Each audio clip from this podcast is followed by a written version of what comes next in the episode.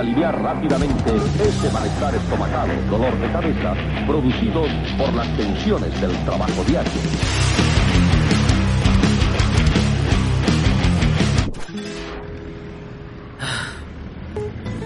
A ver, a ver, ¿en qué estaba? ¿En qué estaba?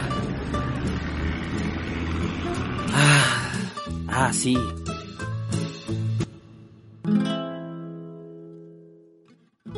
¿Por qué Sanborns es la representación de todo lo que está mal en nuestro país y en el mundo, muchachas y muchachos? Porque aunque usted no es de México, o ni siquiera ha entrado a un Sanborns, sabe que hay una sensación de incomodidad con las tiendas departamentales. Ahora imagine que dicha tienda con su publicidad cliché no solo le vende cosas diversas, sino que lo trata de educar a la imagen y semejanza de uno de los hombres más ricos del mundo. Pensé en escribir este programa hace ya muchos meses. Aún había pandemia. Así que como muchas veces en mi vida, me lleva en medio de un Sanborns, esperando. Una rutina recurrente en mi existencia. Esperar a alguien en un Sanborns. Ya sea porque algún cliente me citó ahí, alguna pareja entró al baño, o necesitaba comprar alguna chuchería de regalo de última hora. Pero de alguna forma siempre termino esperando algo en un Sanborns. Aquella vez esperaba que me solucionaran una garantía de un maldito producto que decidí comprar ahí, porque me quedaba de paso. Estaba harto. El aroma de los chocolates me había empalagado. Se mezclaba con las lociones que las vendedoras te arrojan, como si fueras perro apestoso, que esparce el hedor por la tienda. Prueba esta nueva loción de Versace, señor. Te dice una empleada, y sin siquiera consultarlo te rocía un poquito en la muñeca, y sales de ahí oliendo a señor ultraconservador, con ganas de privatizar todo lo que se pueda. El agua, privatizada. La telefonía, privatizada. La televisión, privatícese. Y de paso deme esa bufanda kaki para que vaya a tono con mi nueva identidad. Uno entra con 30 años a un Sanborns y sale convertido en un septuagenario, con el deseo incontenible de hacer negocios turbios. Y solo iba a usar el baño. Si usted nunca ha estado en uno, o es de otro país, no se preocupe, le doy contexto, para que pueda entenderlo. Sanborns es una cadena de tiendas propiedad de Carlos Slim, el hombre más rico de México y uno de los hombres más ricos del mundo. Es la representación física del dios Santa Claus, cuya fortuna se ha construido a través de la palabra privatización y de exprimirle a América Latina hasta la última gota. En pocas palabras, si usted es de Latinoamérica, en este momento ya le dio algo de dinero a Slim, ya sea de forma voluntaria, a través de Claro o alguna de sus filiales, o de forma indirecta a través de obra pública, sin siquiera saberlo, en su vida cotidiana ayuda a enriquecer al señor feudal de América Latina, que no tiene vergüenza en construir tiendas departamentales, que más parecen iglesias, donde se rinde un culto implícito a su personalidad.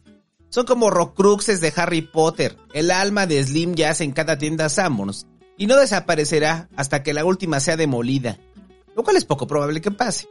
Ha garantizado la eternidad a través de esas tiendas, cuyo aroma ha de ser el mismo de Slim, porque huele a señor, huele a tequila con chocolate, cuero y comida típica mexicana. Y no creo que sea la mezcla de los aromas de la tienda. Han de tener galones de esa esencia que espacian a través del aire acondicionado. Sanborns tiene una historia previa y es el mejor ejemplo de cómo cambió el modelo económico en el mundo a través del siglo XX. Cómo se pasó de lo natural, artesanal y original a lo prefabricado, genérico y desechable. Su historia pone en evidencia cómo los grupos empresariales son los actuales constructores de la identidad nacional de los países y de paso que el sistema de economía globalizada no solo ha generado desigualdad y pobreza, sino que de paso se cargó a las enchiladas y a la comida típica. Trataré de resumirlo. Había una vez un señor gringo de apellido Sanborns, que vino a México. Decidió abrir una tienda que tiempo después se volvería una fuente de sodas. Le fue muy bien, pero llegó la revolución y tuvo que cerrar. Después se acabó la guerra civil en la que se transformó la revolución y tuvo un segundo auge. Gracias a su belleza y sabor, la tienda se volvió patrimonio de México, punto de reunión de extranjeros e intelectuales. Conservaron los procesos tradicionales en la cocina y en la vendimia. Si usted es de la Ciudad de México, pregúntele a sus abuelos y a sus padres cómo era antes de 1985 y le platicarán maravillas del mismo. Yo lo hice y gracias a ello fantaseo con viajar en el tiempo para verlo. Porque para cuando yo nací, la cadena de tiendas había sido comprada por un tal Carlos Slim, que para sacar más ganancia, estableció procesos de producción en cadena.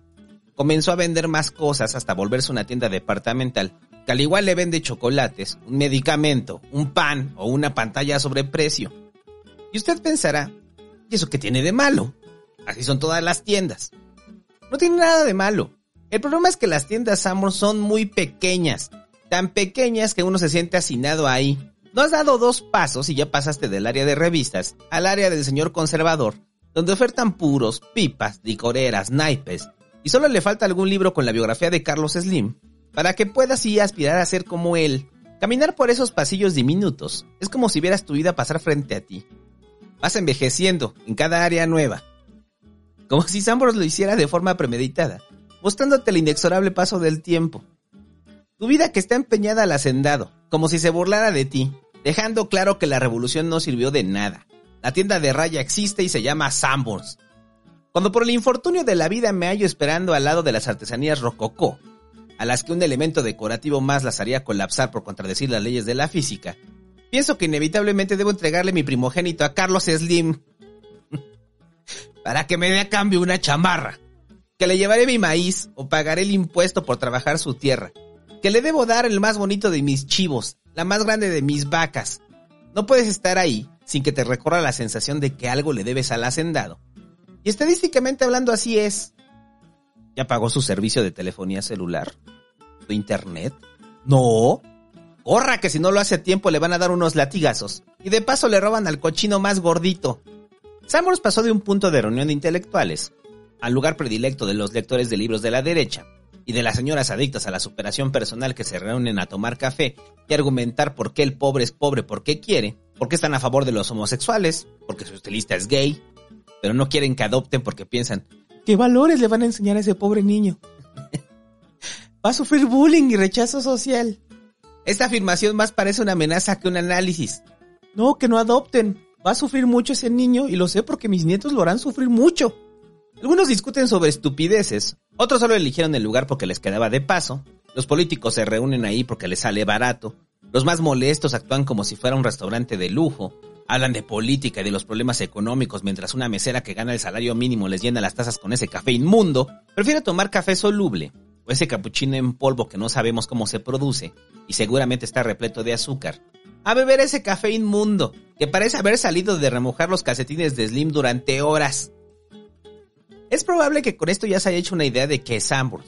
¿Por qué da acidez? Y no me refiero a la comida, que en efecto sí me da acidez. Esa que te quema el esófago por haber comido algo frito y grasoso. Y solo habías pedido un caldo de pollo. Había muchos renuentes al tema. Quizá pensaban que haría una reseña de su inmunda comida. Pero el problema no es Sanborns, es una tienda. Una tienda restaurante y ya. Igual de horrible que otras.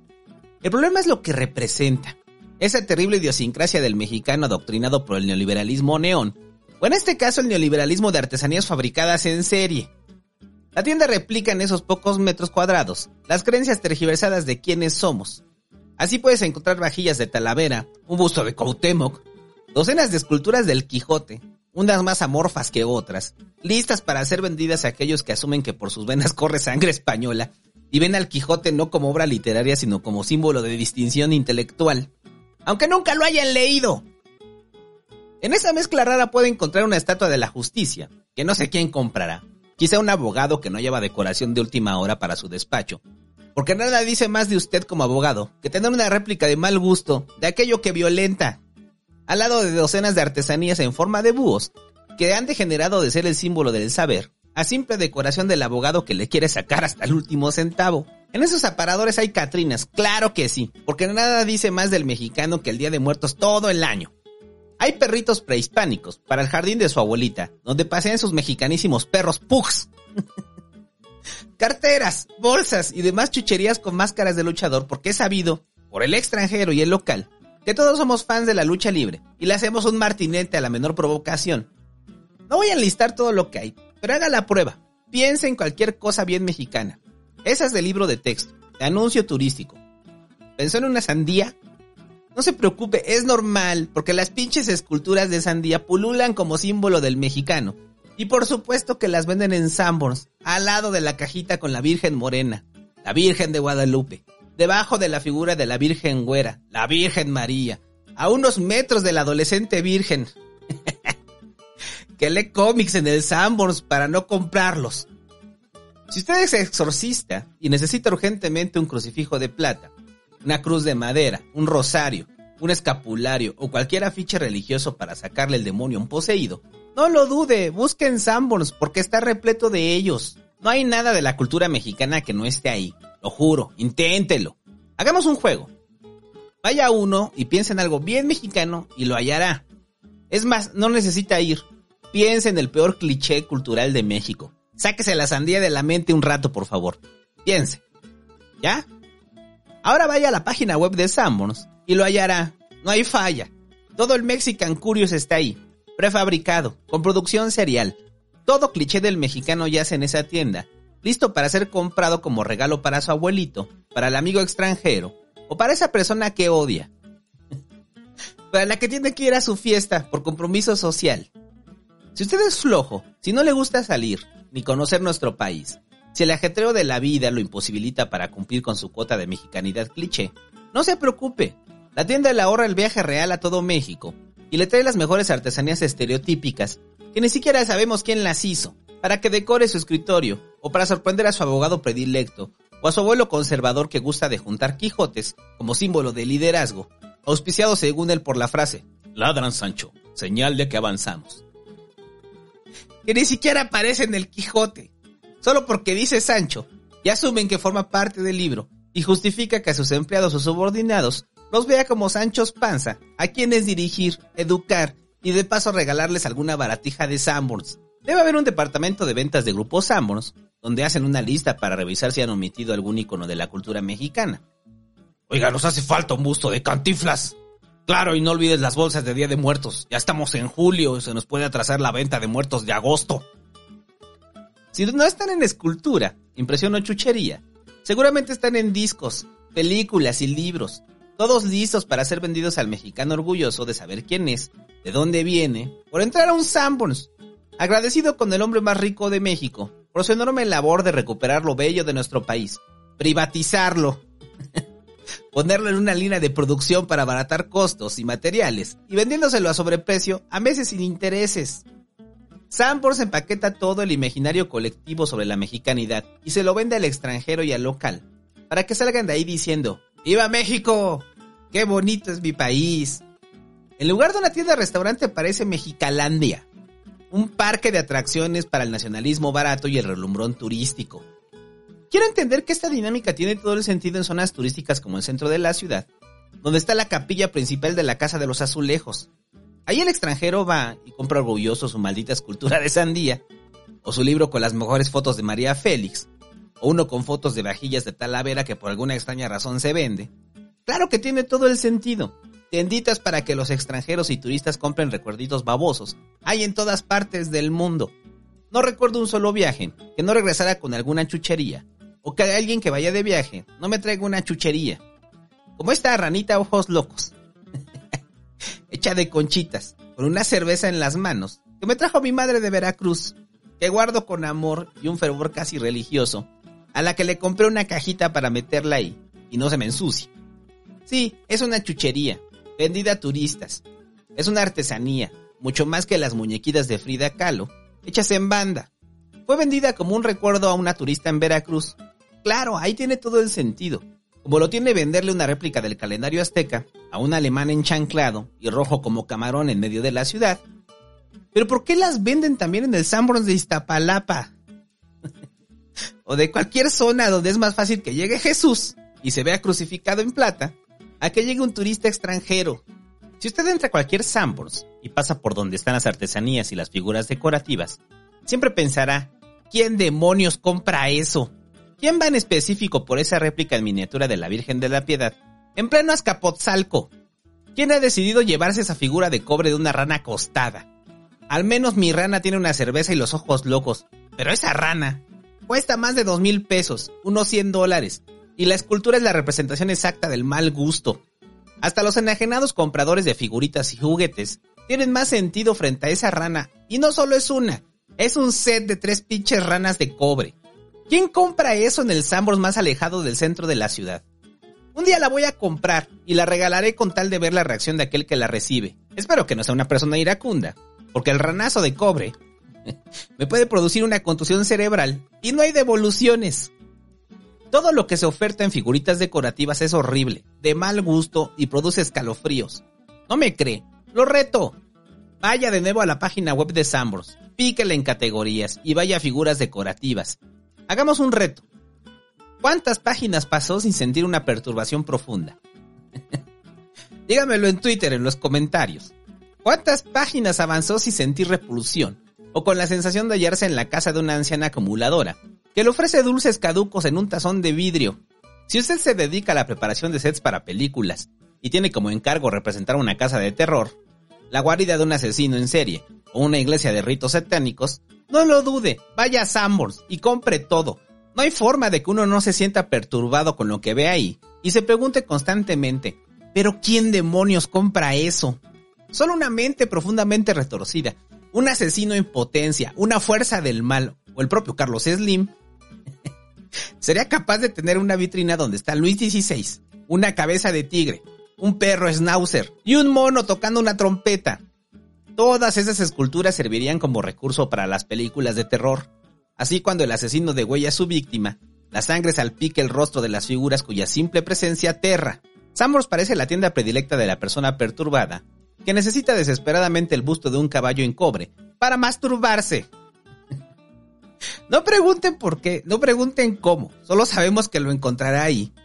La próxima vez que entre a uno, preste atención si alguien compra algo parecido.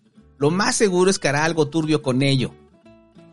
Ese pastiche de mal gusto que es Amors, esa tienda de cosas inútiles e innecesarias, se ve complementada por el restaurante, que en teoría es el eje central de la tienda. Para no desentonar con el adefesio que es todo, el restaurante tampoco repara en ser distinto de la tienda, es exactamente lo mismo pero en comida, con la mexicanidad metida a fuerza, con el orgullo nacional procesado y adaptado para ser vendible, y adornar su insípida comida, todo concentrado en la máxima representación del absurdo patriótico, histórico y chauvinista, el uniforme de las meseras. Si usted nunca ha visto dicho uniforme que más parece traje de tortura, uniforme de Power Ranger o cosplay de Massinger Z, vaya a internet y búsquelo. Se ve terriblemente incómodo. Los solanes de la falda parecen producir un calor terrible a las meseras, que se han habituado a trabajar ataviadas con un vestido que la empresa quiere hacer pasar como típico y tradicional, según el corporativo, compuesto de elementos de comunidades indígenas de México. Pero el uniforme de las meseras nada tiene de típico y nada tiene de tradicional. Es un invento de Sanborns. Licúan lo que ellos creen que se ve mexicano y producen su propio uniforme, que lleva al comensal despistado a pensar que en algún lado del país las mujeres visten igual. No, el uniforme de las meseras de Sambors no es de ninguna parte del país.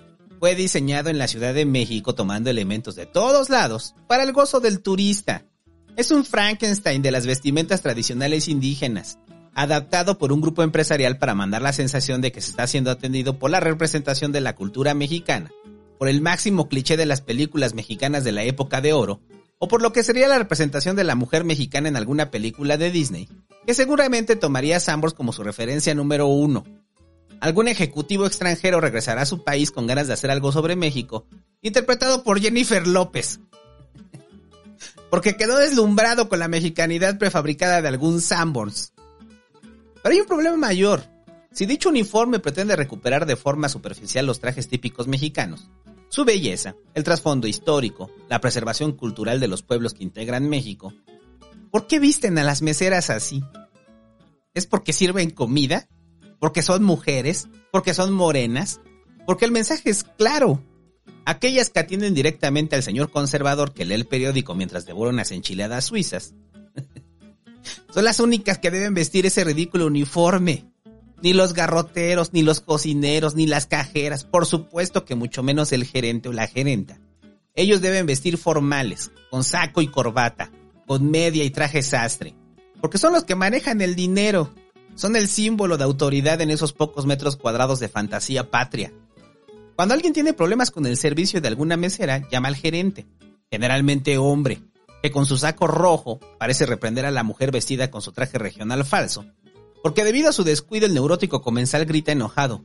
Pedí descafeinado, deslactosado, y este pan está muy duro. Y es ahí cuando la sensación de incomodidad llega si usted tuvo el infortunio de hallarse en medio de la tienda de raya. Creerá que no tiene mayor problema, pero hay algo molesto en ver a un hombre trajeado asumirse como capataz de la mujer vestida de copia pirata de China poblana. Sé que pocos lo pensarán así. Yo no había reparado en ello hasta estos días. Quizá ni la propia mesera lo vea así, porque asume todo como una representación teatral. Pero hay algo que incomoda al verlo.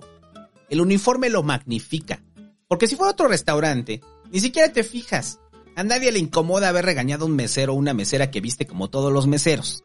Probablemente en este momento recuerde aquella vez que hizo un escándalo por alguna nimiedad. Y el gerente simuló que regañaba al mesero. Simuló que le importaba su reclamo idiota, pero solo lo dejaron pasar para que como niño berrinchudo se calmara. Pero en Sambors es distinto al menos en lo visual. Solo es ese simbolismo de dominación, que te hace pensar que ese uniforme existe como una perpetuación del servilismo obligado de los pueblos de México, porque en realidad, en el mero funcionamiento del restaurante, también lo tiran de a loco y le dan por su lado, porque se queja de que la comida es mala, a sabiendas de que entró a comer a un lugar donde el sello distintivo es que la comida es mala. No le bastaba a Grupo Sambors tomar la identidad cultural mexicana y producirla en serie. No le bastaba intentar inculcar la personalidad de Carlos Slim a cualquiera que se deje. No podían solamente aprovecharse de los estereotipos nacionales para vender bagatelas, cada uno en una reunión de señoras en contra del aborto. y sus más acérrimos enemigos, los terribles marihuanos. Hippies que degradan nuestra sociedad con sus humos azufrados, su sexo libre y pensamiento comunista. Los cuales solo existen en su imaginación reconstruida con recuerdos de 1960. Porque los pachecos ahora son distintos, más estilizados, más científicos, más tecnificados, conocedores del proceso de cultivo, semillas, temperaturas de combustión, lo que yo llamo conocimiento e ingeniería pachequil. Pachecos que eventualmente en unos buenos años, cuando sean señores, terminarán comprando sus aditamentos en el Sambors más cercano. Si no es que ya lo hacen. Porque de todos he sabido que quien compra cosas para liar tabaco en general, no va a liar tabaco. Y las pipas que se venden ahí, igual son consumidas por el señor pedante que aún se siente en la época victoriana, y el joven Pacheco que ha construido todo un ritual lleno de parafernalia para drogarse. Gracias a sus años de experiencia, conocimiento y sabiduría, que se van al carajo haciéndolos perder el glamour cuando se les olvida el hitter o la pipa y terminan fumando mota panteonera de mano en mano o perforando un plátano a forma de pipa improvisada. Pero eso será en otro podcast. No les bastaba privatizar todo lo que se pudiera. La misma fórmula la aplicaron a la comida el menú de Sambors retoma lo mejor de la comida típica mexicana y lo echa a perder. Es como si le ofrecieran un pozole y justo antes de servírselo a la mesera que en realidad es Carlos Slim, vestido de campana decorativa, le escupiera y agregara. Este es su pinche pozole, lo acabamos de sacar del microondas. Oiga, pero el pozole lleva orégano y rábanos frescos y sobre todo es caldoso. Uy, pues este nuevo pozole es el pozole Sambors, ¿no le gusta? pues no se lo coma. De cualquier forma lo paga. De paso paga su celular, su internet, su televisión, sus impuestos, porque esas obras que mi empresa hizo a esta ciudad, ¿de dónde cree que salieron? de su pinche pozole. No, santo. Piensa, santo, piensa. Oiga, pero, ¿por qué sabe cómo me dicen? Ya se te olvidó. Soy el alfa y el omega. Soy el señor feudal. Soy el dueño de la tienda de rayas, soy el empresario más exitoso de México, soy la representación del superhombre de Dios, oh, oh, oh. soy la imagen viva del Dios Santa Claus, soy Legión, soy Carlos Slim y no hay forma, escúchalo bien, no hay forma de que puedas existir sin dejarme al menos un peso a mí, ¿lo oíste? En ese momento mi fantasía desaparece y solo queda la mesera que me ve espantado y haciéndome bolita en el asiento mientras grito, no podemos escapar, él lo ve todo, él lo sabe todo, es el dios Santa Claus que me ha jodido la vida. La mesera solo agregará, ah, ok, eh, vuelvo en un momento si necesita algo más. Llena de nuevo la taza de café y ríe a mis espaldas con el resto de las meseras. A la comida del Sambros le roban el sabor casero y tradicional y lo vuelven comida rápida, a la que solo le falta Speedy González, para que el extranjero aplauda. Cada mes presentan nuevos platillos que supuestamente son representaciones de la gastronomía nacional. Y cada uno es peor que el anterior. No sé cómo lo logran, pero echan a perder cada uno de los platillos típicos. Si pide chile relleno, lo rellenan de algo que no sabemos si es carne o acerrín. Si pide una tan pequeña, le ponen una carne seca y con ese sabor refrigerado. No pida chilaquiles, le darán los peores del mundo. Si es mole, no sabe a mole. Si es sopa, está desabrida. Las salsas no pican, los totopos están aguados, los frijoles saben a esos sobres de frijoles refritos que llevan una semana ahí rogando ser desechados. Y usted se preguntará, ¿Y entonces por qué has comido tantas veces ahí, Santo? ¿Cómo sabes todo eso? Desgraciadamente he comido mucho ahí por tres motivos. La primera, porque me servía de baño público. Hacía tiempo en lo que el tráfico bajaba e inevitablemente llegó un momento donde me daba hambre. La segunda, algún tiempo trabajé en un lugar donde lo único que estaba cerca era el maldito Sanborns. Y tercero, los clientes gustan de citarme ahí, porque solo piden café. Y si pides comida serás mal visto, a menos que ellos coman también. Si ellos comen primero, ya tienes tú también el derecho de comer. Fue una de esas reuniones con clientes que terminé borracho en el bar de un Sanborns. Sí, amigo, aquella tienda del horror también tiene un bar. Y un día un cliente que a la vez era mi amigo, que gustaba de emborracharme para que con la cabeza llena de alcohol me sacara trabajo barato, me dijo, te veo en el Sanborns. Si nunca ha estado ahí, no se preocupe, le cuento. El bar del Sanborns es el lugar más deprimente del mundo. He visitado cantinas en medio de zonas peligrosas. He bebido en vecindades donde los asientos son cubetas. He tomado tragos en una especie de fonda llamada Las Tunas. con las paredes despostilladas, con la decoración amarillenta por el paso del tiempo, con meseras gordas que guardan el cigarro entre el diente que les falta, con el té por ocho orinado en una esquina, y dos cargadores de la central de abastos, riñendo mientras de fondo suena la música deprimente de Nelson Ned. Y aún así, Dichos lugares parecen un parque de diversiones al lado del bar de Sanborns. ¿Qué tipo de persona va y se mete a un centro comercial, luego un Sanborns y termina en el bar? ¿Qué clase de persona se emborracha ahí al lado de señores canosos y de saco con parches y sale ebrio, trastabillando por los pasillos diminutos? Al menos cuando vas a un bar, una cantina y sales, te recibe la calle donde puedes perderte en el anonimato y hasta cantar de regreso a tu casa pero cuando sales de una borrachera en el bar del Sambros, te recibe la gente que va a pagar su teléfono. el adolescente que revisa cómics, la señora conservadora que va por el último libro de Deepak Chopra, el niño que berrea para que le compren un juguete. En resumen, un fragmento de la sociedad mexicana te ve hasta la madre de borracho, a pesar de que fue la primera y la última vez que puse un pie en el bar de Sanborns. El bar de Sanborns parece la taberna de Moe, pero más triste, Solo ves hombres solos con el peso del alcoholismo de media tarde. Oficinistas que van a platicar mal sobre el pendejo de su jefe. El pendejo del jefe que intenta seducir a la secretaria que pide margaritas a sobreprecio. Personajes que parecen sacados de una película decadente de inicios de los 2000 o de Paul Thomas Anderson. Beben en silencio, comen cacahuates, aprovechan las promociones de 2 por 1 en tequilas. La hora feliz, que en el caso de Sambros no abona a la felicidad sino a la depresión. Usted puede ser una persona normal, sin rasgos depresivos, y sale de ahí convertido en Nemo, o Tom York, porque la luz es tenue, esa media luz que no alumbra del todo, y le recuerda las noches de tormenta cuando la electricidad fallaba. La decoración en madera, los asientos sepia, las paredes beige, toda esa paleta de colores cafés que lo hacen sentir a uno ganas de colgarse. Aquella vez trataba de no prestarle atención a mi entorno, concentrarme en mi amigo que me decía, pinche santo, ya en caliente la página web, Déjala a la mitad, cabrón. Van a salir más. Señorita, dos más, por favor. Pero no podía. La atmósfera decadente me invitaba a beber, a escuchar un bolero y gritar el nombre de un amor perdido y apenas era miércoles. Seguimos bebiendo. No recuerdo cuánto trabajo barato me sacó ese adorado hijo de la chingada. Y entre recuerdos, plática política y el aroma a cuero llegó la noche, y el bar se volvió aún más deprimente. No solo yo estaba ebrio, Muchos a mi alrededor se comportaban con la lengua atolondrada por el alcohol. Beber en un Sanborns ha de ser la misma sensación de beber en el fin del mundo, cuando Satán reclama el alma de los hombres. Cuando creía que nada más podría volver ese ambiente más depresivo y lúgubre, el tecladista hizo su aparición triunfal en el pequeño escenario improvisado. Conectó su bocina, un teclado sintetizador enorme, se presentó brevemente y reprodujo una base de batería, la cual comenzó a acompañar con el sonido sintetizado de trompetas ficticias, a la vez que entonaba una cumbia de Los Ángeles Azules. Aquel músico era una banda de un solo hombre que interpretaba géneros tan variados que querían sonrojar a una rocola. Rock and roll, luego una cumbia, un bolero, los Beatles, y remató con la carencia de Panteón Rococó. en medio del Sanborns. En cada corte hacía un chiste machista del que nadie se reía, no por convicción social, sino porque era genuinamente malo levantaba las palmas para animar a los borrachos oficinistas que alzaban la voz para reclamar que esas comisiones les pertenecían a ellos y no al pendejo de Rodríguez. Yo ya estaba muy bebido para ese entonces. Trataba de recomponerme, maldiciendo por haberme emborrachado el miércoles en el bar de un Sanborns. Y ese día solo tenía planeado tomarme un café, comprarme un cómic y pagar mi teléfono celular.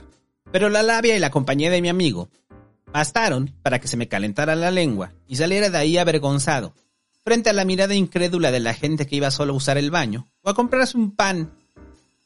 No, no soy alcohólico, señora, nunca bebo entre semana. Emborracho con poco y... ¡Odio Sanborns! no me juzgue, no sé cómo pasó esto. Me dieron ganas de gritarle a la señora que me barrió como si fuera leproso, pero no podía hacerlo. Con problemas me mantenía en pie y mi cerebro entumecido por el alcohol no daba para que pensara más allá que en las ganas de dormir. Días después reflexionaba la situación, ni recordaba los acuerdos con mi amigo, pero no tenía de qué preocuparme. Él me mandó una foto de la libreta, donde palomaba todo lo que dije que sí. Me comprometí a trabajo barato, ayudarle en un montón de cosas que según yo no iba a hacer, porque ese bar me borró la cordura y la razón. Solo recordar ese bar me deprime de nuevo.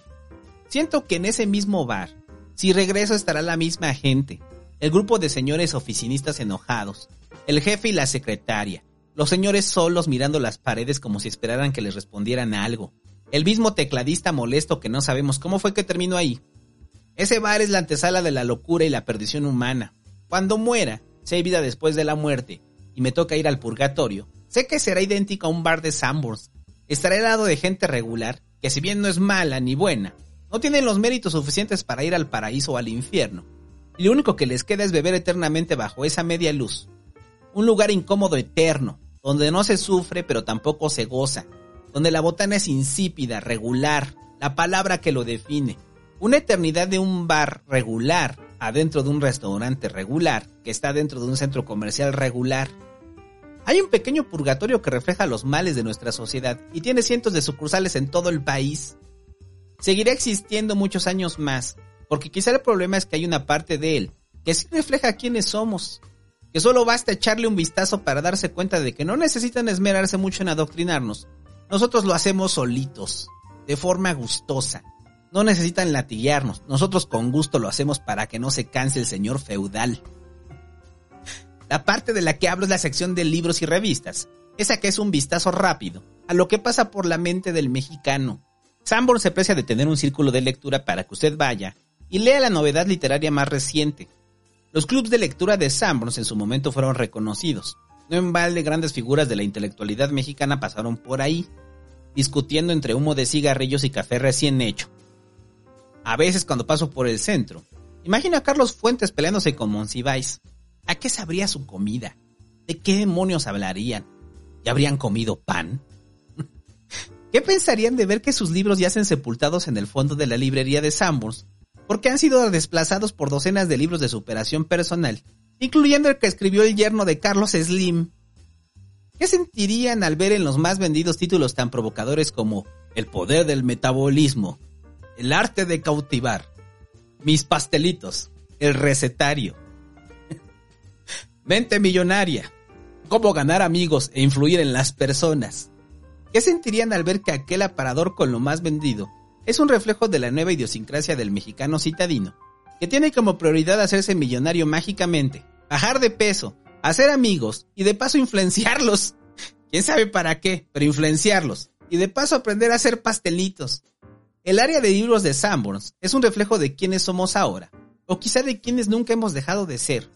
Y sin caer en la pedantería del lector que consume libros de forma mecanizada sin interiorizar nada, que lo hace como mero símbolo de distinción intelectual, puedo afirmar que los libros que leemos hablan de quiénes somos como país, y al parecer nuestra prioridad es y seguirá siendo hacernos millonarios, estar flacos y comer pastelitos al mismo tiempo.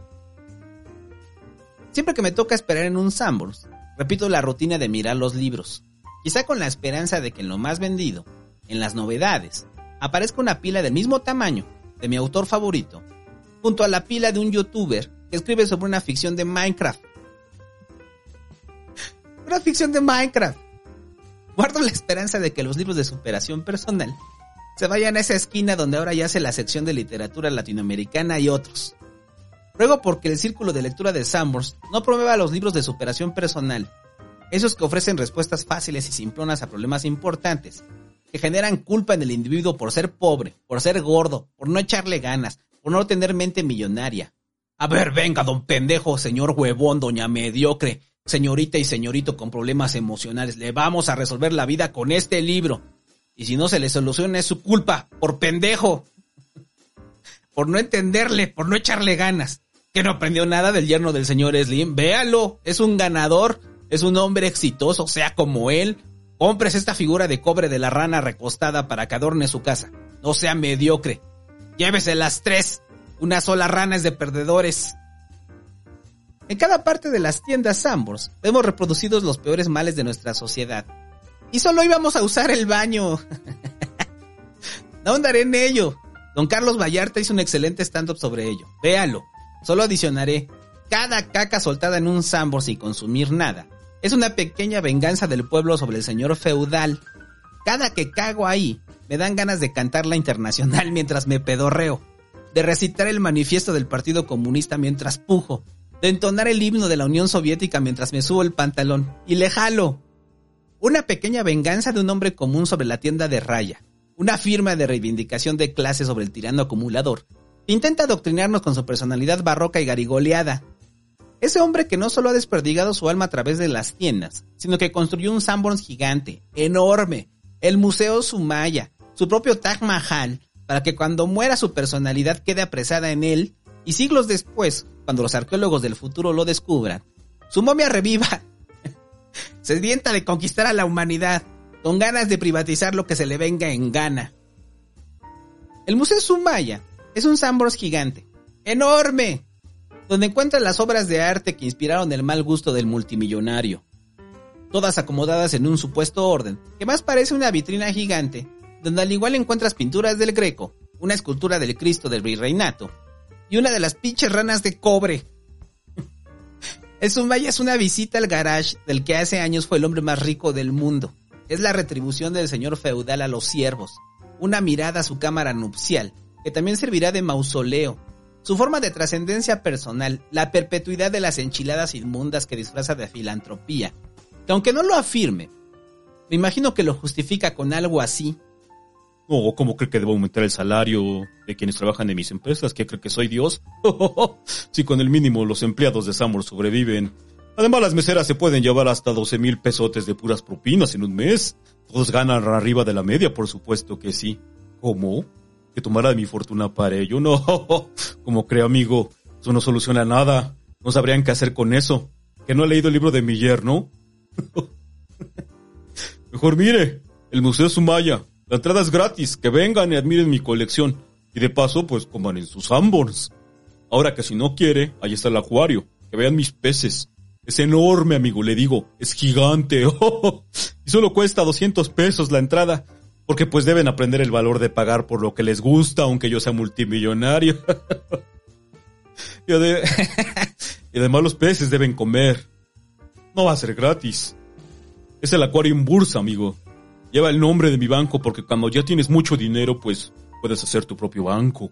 ¿Qué? ¿Dar préstamos a bajo costo? ¿Con tasas de intereses bajas en pro de la economía social? no, como cree, amigo, eso desincentiva la inversión. Necesitamos más inversión para generar más empleos como los que da Sambors. Pues como cree que me hice multimillonario. ya sé, ya se enojó, no se preocupe. No tiene por qué enojarse, esto solo es la imaginación de un señor pelón. yo, yo, yo ni hablo así. Claro que pago bajos salarios, me he enriquecido a través de privatizaciones y obra pública y un monopolio en telecomunicaciones. Claro que Sambors es así, pero lo demás es fantasía del pelón este, no se enoje. Mejor defiéndame, como hacen muchos que aspiran a ser como yo. Que sienten a Sambors como una parte de mí, a los que les pulsa en el pecho ese amor por México como el que he intentado transmitir con mi agua de colonia. ¿Qué quiere? Aquí hay de todo. Pase a la tienda y elija. Es más, se la dejo a meses sin intereses y compra una de las ranas. ¿Cómo? ¿Que solo vino a usar el baño? A ver su ticket de compra. Porque si no enseña su ticket, le cobro cinco pesos. A ver, compró una botella de agua y unos cigarros, ajá. Oiga, este ticket es de hace tres meses. No se haga el tonto. Pase a caja a pagar. por favor. No me hice millonario haciendo cosas públicas. Y ya que va a caja, no se le olvide pagar su teléfono. Y cuidadito que no lo haga, ya se le olvidó. Soy el alfa y el omega, soy el señor feudal, soy el dueño de la tienda de raya, soy el empresario más exitoso de México, soy la representación del superhombre, de Dios, soy la imagen viva del Dios Santa Claus, soy legión, soy Carlos Slim, y no hay forma, escúchelo bien, no hay forma de que puedas existir sin dejarme al menos un peso a mí. O a Sanborns. ¿Lo? Son los Sanborns.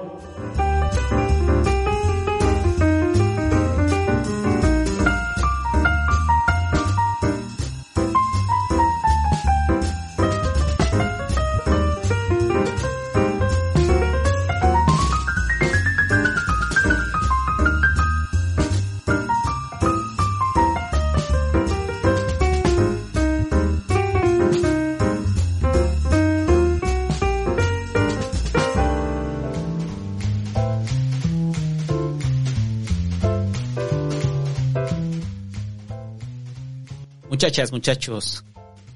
Este programa es traído como siempre, gracias, perdón. Estoy grabando esto después de, de que apareció el dios Santa Claus y, y me quedó la, me quedó la entonación. Eh, eh, gracias a toda la gente que hace posible La Vida Me Da Acidez. Este podcast es exclusivo, solamente sale para si ustedes eh, sobrecito de Ropan para arriba o suscriptor en, en Twitch. Y ya, recuerde que los exclusivos se liberan un año después. Ese es el exclusivo de mayo, mayo del 2021, muchachos. Si usted está escuchando esto en mayo de 2022, qué horrible, ¿qué piensa que soy Slim? ¡Qué horror! Un saludo para la gente dentro de un año, el vulgo de un año que lo va a escuchar después, o sea, hasta, mayo del 2022. Saludos, eh, bola de mezquinos. Ah, pero no fuera a pagar su cuenta de Telcel porque ahí sí van corriendo. Comprarse una rana fea en un Sambors. Y ya, los reconocimientos vienen el siguiente mes. Ya estamos a mes y medio de que acabe la vida Medácides. Va a acabar para la segunda de julio. Faltan cuatro programas para que acabe la tercera temporada. Y ya, de una vez lo anticipo. Sí va a haber cuarta temporada. El problema es que no sé cuándo, porque se vienen otros proyectos. Y ya, muchachos. Gracias a toda la gente que hace posible la vida Medacides. Vaya a comer sus enchiladas feas ahí en Sambors. no, no vaya a Sambors, güey. Eh, yo trato de no hacerlo, trato de no hacerlo. Lo evito mucho hacerlo. Pero al final, pues sí claudico, ¿no? Sobre todo cuando tengo ganas de cagar. O sea, termino ahí en el Sambors, aunque no quiera. O termino comprando algo, porque pues necesito usar su baño. O hay veces que sí, también. Sí, o sea, claudico. O sea, no quiere decir este programa que me la pase sin ir a Sambors. Pues no. Pero lo minimizo. Tiene que ser una situación de urgencia para que yo termine comprando algo en la tienda de raya. Y ya. Pero si usted puede evitarlo, hágalo. Evítelo. Y ya. Nos vemos la siguiente semana. Adiós.